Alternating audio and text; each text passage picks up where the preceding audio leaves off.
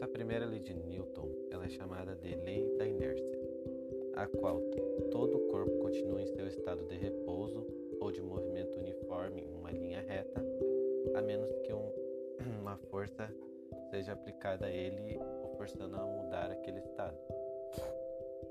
A lei diz que, ao menos que haja uma força resultante não nula sobre um corpo, ele deverá manter-se em repouso ou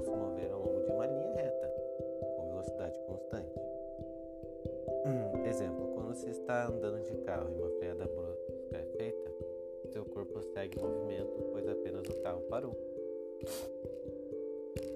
Quanto à segunda lei de Newton, ela é conhecida como lei da superposição de forças, ou o princípio fundamental da dinâmica, sendo a mudança de momento é proporcional à força motora imprimida e é produzida na direção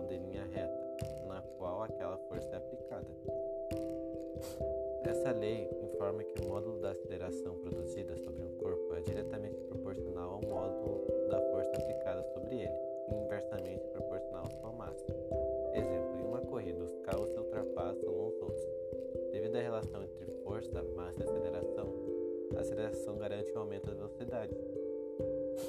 Quanto à terceira lei de Newton, ela recebe o nome de lei da ação e reação. Ela diz que todas as forças surgem aos pares. Ao aplicarmos uma força sobre um corpo, denominada ação, recebemos desse corpo a mesma força, reação, com o mesmo modo e na mesma direção, porém em sentido oposto. É, toda ação há sempre uma reação oposta e de igual intensidade. As ações mútuas de dois corpos um sobre o outro sempre são iguais, dirigidas em sentidos opostos. Exemplo: quando se anda, pois você faz força contra a Terra a empurrando. Por conta da reação da mesma contra esse movimento e por sua massa ser maior que a sua, você é deslocado. Esse é o movimento de andar. Bom, é isso por agora.